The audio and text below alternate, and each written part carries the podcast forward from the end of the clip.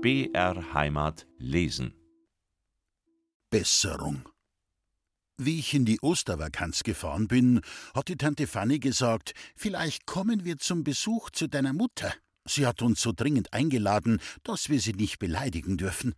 Und Onkel Peppi sagte, er weiß es nicht, ob es geht, weil er so viel Arbeit hat, aber er sieht es ein, dass er den Besuch nicht mehr hinausschieben darf.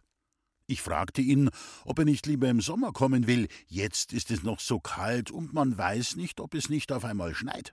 Aber die Tante sagte, nein, deine Mutter muss bös werden, wir haben es schon so oft versprochen. Ich weiß aber schon, warum sie kommen wollen. Weil wir auf Ostern das Geräucherte haben und Eier und Kaffeekuchen. Und Onkel Peppi isst so furchtbar viel. Daheim darf er nicht so, weil Tante Fanny gleich sagt, ob er nicht an sein Kind denkt. Sie haben mich an den Postomnibus begleitet, und Onkel Peppi hat freundlich getan und hat gesagt, es ist auch gut für mich, wenn er kommt, dass er den Aufruhr beschwichtigen kann über mein Zeugnis. Es ist wahr, dass es furchtbar schlecht gewesen ist, aber ich finde schon etwas zum Ausreden. Dazu brauche ich ihn nicht. Ich habe mich geärgert, dass Sie mich begleitet haben, weil ich mir Zigarren kaufen wollte für die Heimreise, und jetzt konnte ich nicht. Der Fritz war aber im Omnibus und hat zu mir gesagt, dass er genug hat, und wenn es nicht reicht, können wir im Bahnhof in Mühldorf noch Zigarren kaufen. Im Omnibus haben wir nicht rauchen dürfen, weil der Oberamtsrichter Zirngiebel mit seinem Heinrich darin war, und wir haben gewusst, dass er ein Freund vom Rektor ist und ihm alles verschuftet. Der Heinrich hat ihm gleich gesagt, wer wir sind. Er hat es ihm in das Ohr gewispert, und ich habe gehört, wie er bei meinem Namen gesagt hat, er ist der Letzte in unserer Klasse und hat in der Religion auch einen Vierer. Da hat mich der Oberamtsrichter angeschaut, als wenn ich aus einer Menagerie bin. Und auf einmal hat er zu mir und zum Fritz gesagt: Nun, ihr Jungens, gebt mir einmal eure Zeugnisse, dass ich sie mit dem Heinrich, dem Seinigen, vergleichen kann. Ich sagte, dass ich es im Koffer habe, und er liegt auf dem Dache vom Omnibus. Da hat er gelacht und hat gesagt, er kennt das schon. Ein gutes Zeugnis hat man immer in der Tasche. Alle Leute im Omnibus haben gelacht, und ich und der Fritz haben uns furchtbar geärgert, bis wir in Mühldorf ausgestiegen sind. Der Fritz sagte, es reut ihn, dass er nicht gesagt hat, bloß die Handwerksburschen müssen dem Gendarm ihr Zeugnis hergeben. Aber es war schon zu spät. Wir haben im Bahnhof Bier getrunken, da sind wir wieder lustig geworden und sind in die Eisenbahn eingestiegen.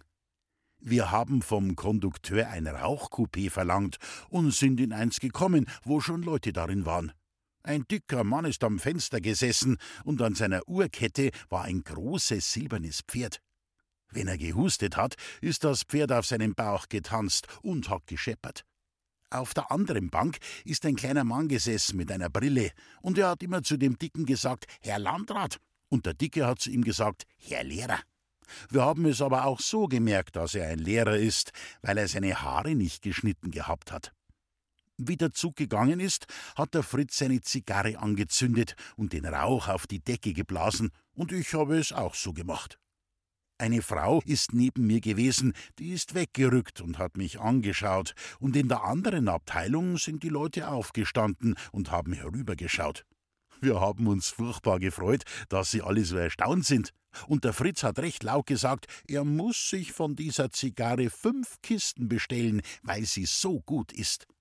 Da sagte der dicke Mann, Bravo, so wächst die Jugend her. Und der Lehrer sagte, es ist kein Wunder, was man lesen muss, wenn man die verrohte Jugend sieht. Wir haben getan, als wenn es uns nichts angeht, und die Frau ist immer weiter gerückt, weil ich so viel ausgespuckt habe. Der Lehrer hat so giftig geschaut, dass wir uns haben ärgern müssen. Und der Fritz sagte, ob ich weiß, woher es kommt, dass die Schüler in der ersten Lateinklasse so schlechte Fortschritte machen. Und er glaubt, dass die Volksschulen immer schlechter werden. Da hat der Lehrer furchtbar gehustet. Und der Dicke hat gesagt, ob es heute kein Mittel mehr gibt für freche Lausbuben. Der Lehrer sagte, man darf es nicht mehr anwenden wegen der falschen Humanität und weil man gestraft wird, wenn man einem bloß ein bisschen auf den Kopf haut. Alle Leute im Wagen haben gebrummt, das ist wahr. Und die Frau neben mir hat gesagt, dass die Eltern dankbar sein müssen, wenn man solchen Burschen ihr Sitzleder verhaut. Und da haben wieder alle gebrummt. Und ein großer Mann in der anderen Abteilung ist aufgestanden und hat mit einem tiefen Bass gesagt: Leider, leider gibt es keine vernünftigen Eltern nicht mehr. Der Fritz hat sich gar nichts daraus gemacht und hat mich mit dem Fuß gestoßen, dass ich auch lustig sein soll.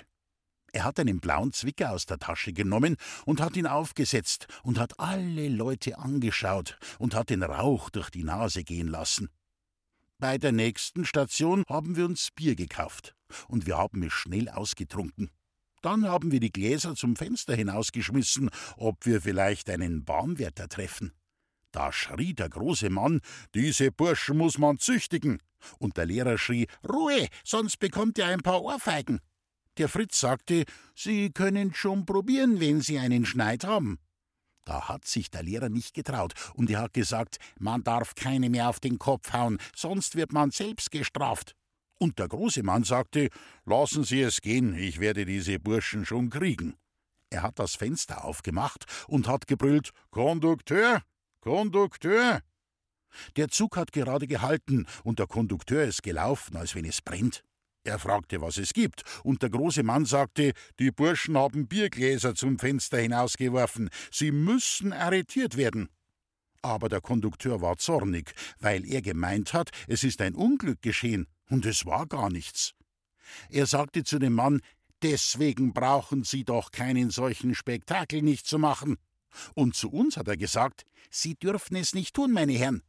Das hat mich gefreut. Und ich sagte, Entschuldigen Sie, Herr Oberkondukteur, wir haben nicht gewusst, wo wir die Gläser hinstellen müssen, aber wir schmeißen jetzt kein Glas nicht mehr hinaus. Der Fritz fragte ihn, ob er keine Zigarre nicht will, aber er sagte nein, weil er keine so starken nicht raucht. Dann ist er wieder gegangen. Und der große Mann hat sich hingesetzt und hat gesagt, er glaubt, der Kondukteur ist ein Preuße. Alle Leute haben wieder gebrummt, und der Lehrer sagte immer Herr Landrat, ich muss mich furchtbar zurückhalten, aber man darf keinen mehr auf den Kopf hauen. Wir sind weitergefahren, und bei der nächsten Station haben wir uns wieder ein Bier gekauft. Wie ich es ausgetrunken habe, ist mir ganz schwindlig geworden, und es hat sich alles zu drehen angefangen. Ich habe den Kopf zum Fenster hinausgehalten, ob es mir nicht besser wird aber es ist mir nicht besser geworden, und ich habe mich stark zusammengenommen, weil ich glaubte, die Leute meinen sonst, ich kann das Rauchen nicht vertragen. Es hat nichts mehr geholfen, und da habe ich geschwind meinen Hut genommen. Die Frau ist aufgesprungen und hat geschrien, und alle Leute sind aufgestanden, und der Lehrer sagte, da hammer's. Und der große Mann sagte in der anderen Abteilung, das sind die Burschen, aus denen man die Anarchisten macht. Mir ist alles gleich gewesen, weil mir so schlecht war. Ich dachte, wenn ich wieder gesund werde, will ich nie mehr Zigarren rauchen und immer folgen und meiner lieben Mutter keinen Verdruss nicht mehr machen. Ich dachte, wie viel schöner möchte es sein, wenn es mir jetzt nicht schlecht wäre. Und ich hätte ein gutes Zeugnis in der Tasche, als dass ich jetzt den Hut in der Hand habe, wo ich mich hineingebrochen habe. Fritz sagte, er glaubt, dass es mir von einer Wurst schlecht geworden ist. Er wollte mir helfen, dass die Leute glauben, ich bin ein Gewohnheitsraucher. Aber es war mir nicht recht, dass er gelogen hat. Ich war auf einmal ein braver Sohn und hatte einen Abscheu gegen die Lüge. Ich versprach dem lieben Gott, dass ich keine Sünde nicht mehr tun wollte, wenn er mich wieder gesund werden lässt. Die Frau neben mir hat nicht gewusst, dass ich mich bessern will, und sie hat immer geschrien, wie lange sie den Gestank noch aushalten muss. Da hat der Fritz den Hut aus meiner Hand genommen und hat ihn zum Fenster hinausgehalten und hat ihn ausgeleert. Es ist aber viel auf das Trittbrett gefallen, dass es geplatscht hat. Und wie der Zug in der Station gehalten hat, ist der Expeditor hergelaufen und hat geschrien: Wer ist die Sau gewesen? Herrgott Sakrament, Kondukteur, was ist das für ein Saustall? Alle Leute sind an die Fenster gestürzt und haben hingeschaut, wo das schmutzige Trittbrett gewesen ist. Und der Kondukteur ist gekommen und hat es angeschaut und hat gebrüllt: Wer war die Sau? Der große Herr sagte zu ihm: Es ist der Nämliche, der mit Bierflaschen schmeißt, und Sie haben es ihm erlaubt. Was ist das mit den Bierflaschen? fragte der Expeditor. Sie sind ein gemeiner Mensch, sagte der Kondukteur, wenn Sie sagen, dass ich es erlaubt habe, dass er mit die Bierflaschen schmeißt. Was bin ich? fragte der große Herr. Sie sind ein gemeiner Lügner, sagte der Kondukteur. Ich habe es nicht erlaubt. Tun Sie nicht so schimpfen, sagte der Expeditor. Wir müssen es mit Ruhe abmachen. Alle Leute im Wagen haben durcheinander geschrien, dass wir solche Lausbuben sind und dass man uns arretieren muss. Am lautesten hat der Lehrer gebrüllt, und er hat immer gesagt, er ist selbst ein Schulmann. Ich habe nichts sagen können, weil mir so schlecht war.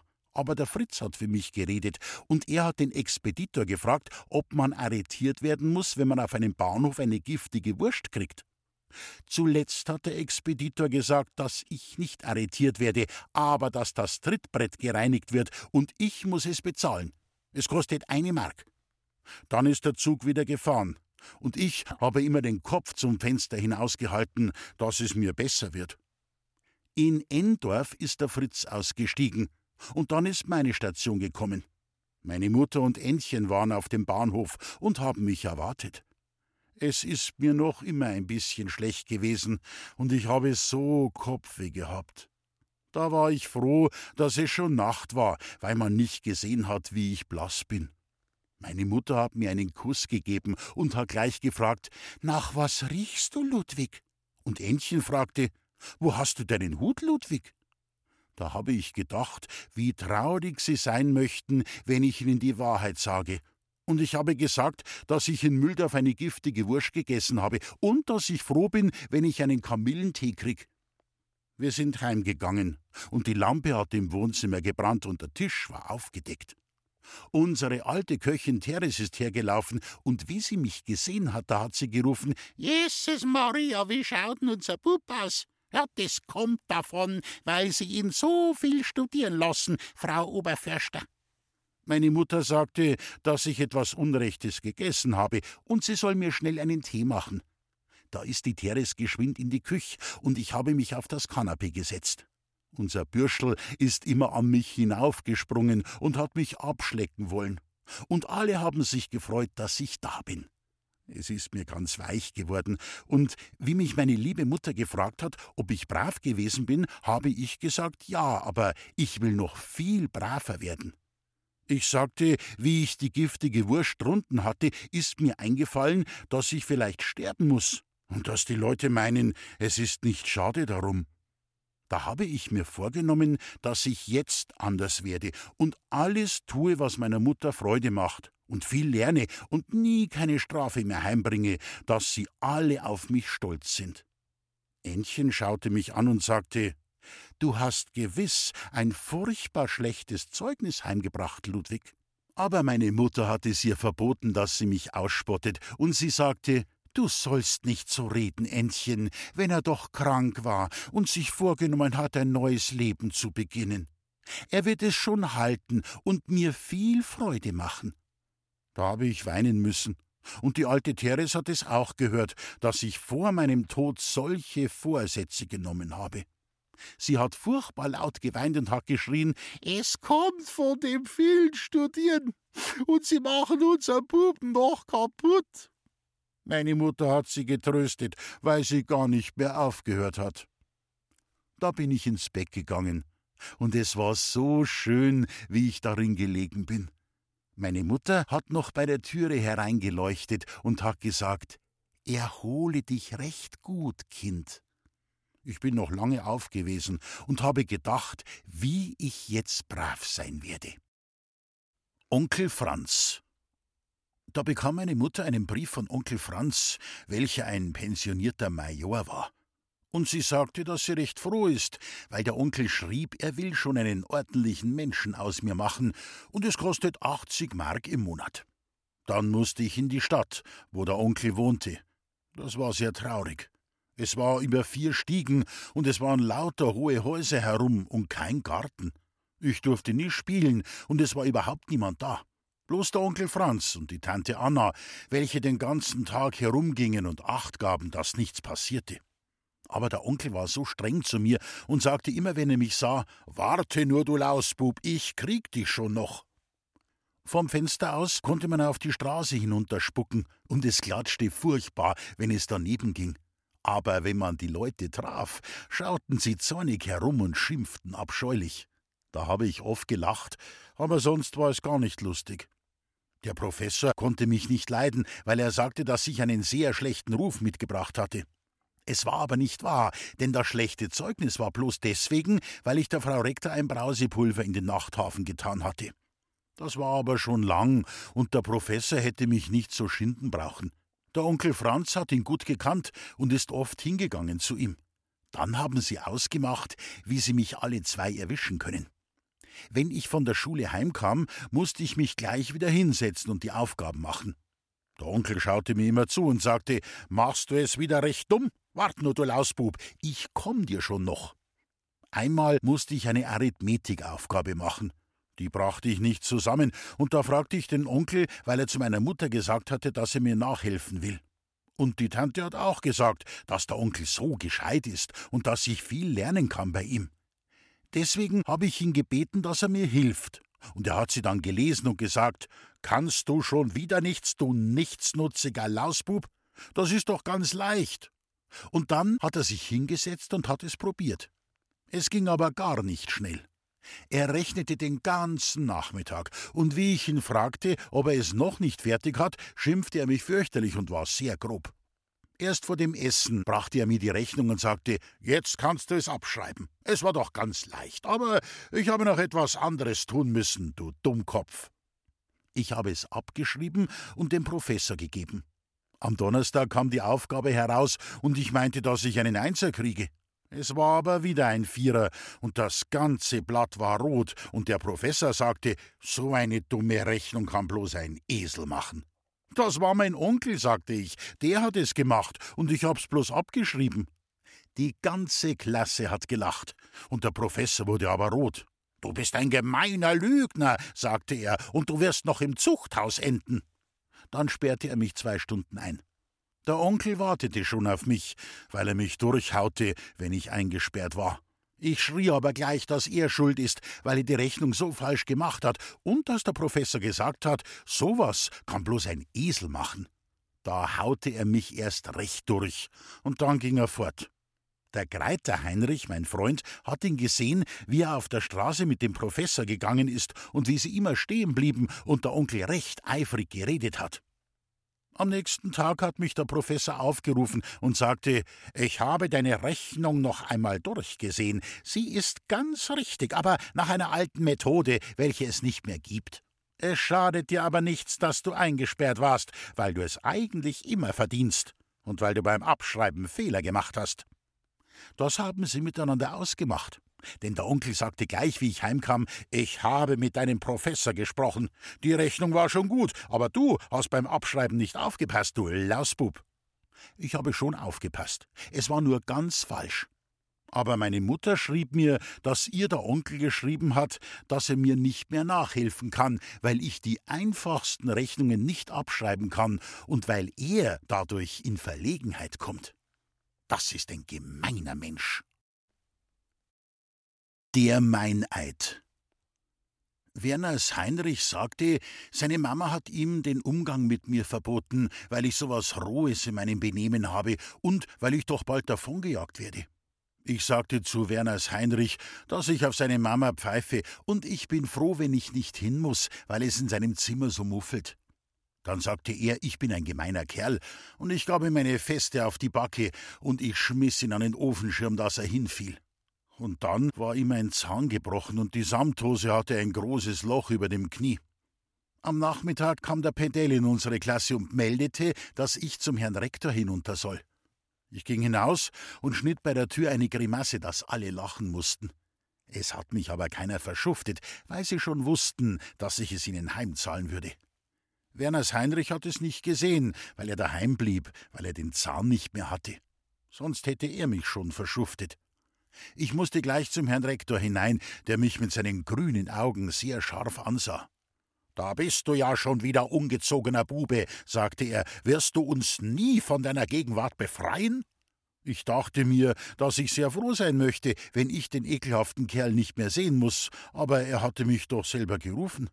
Was willst du eigentlich werden? fragte er, du verrohtes Subjekt. Glaubst du, dass du jemals die humanistischen Studien vollenden kannst?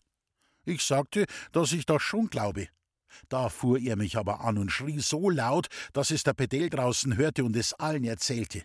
Er sagte, dass ich eine Verbrechernatur habe und eine katilinarische Existenz bin und dass ich höchstens ein gemeiner Handwerker werde und dass schon im Altertum alle verworfene Menschen so angefangen haben wie ich.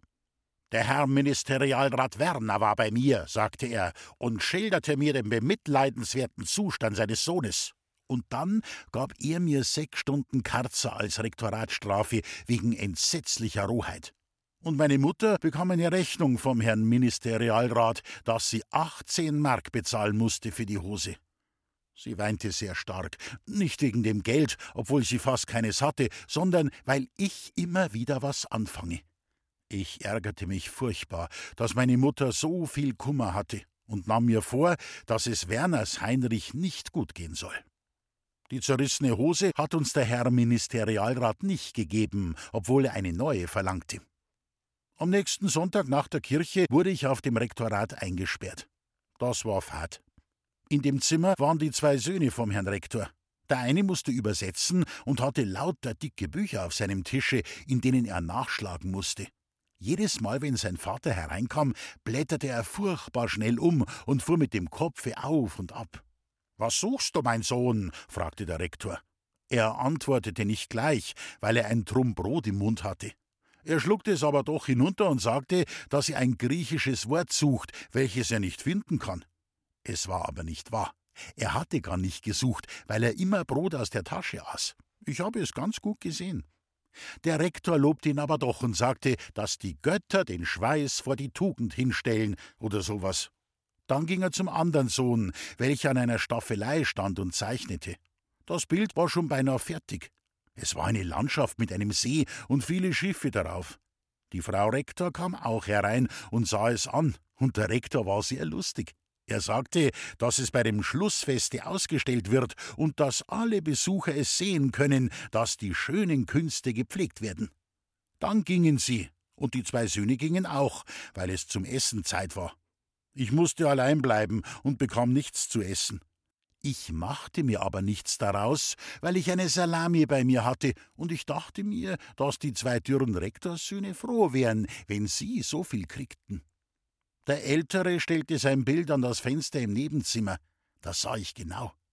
Ich wartete, bis alle draußen waren und las dann die Geschichte vom schwarzen Apachenwolf weiter, die ich heimlich dabei hatte. Um vier Uhr wurde ich herausgelassen vom Pedell. Er sagte, so, diesmal warst du aber feste drin. Ich sagte, das macht mir gar nichts. Es machte mir aber schon etwas, weil es so furchtbar fad war. Am Montagnachmittag kam der Rektor in die Klasse und hatte einen ganz roten Kopf. Er schrie, gleich wie er herein war, Wo ist der Thoma? Ich stand auf. Dann ging es an. Er sagte, ich habe ein Verbrechen begangen, welches in den Annalen der Schule unerhört ist, eine herostratische Tat, die gleich nach dem Brande des Diana-Tempels kommt. Und ich kann meine Lage nur durch ein reumütiges Geständnis einigermaßen verbessern. Dabei riss er den Mund auf, dass man seine abscheulichen Zähne sah, und spukte furchtbar und rollte seine Augen.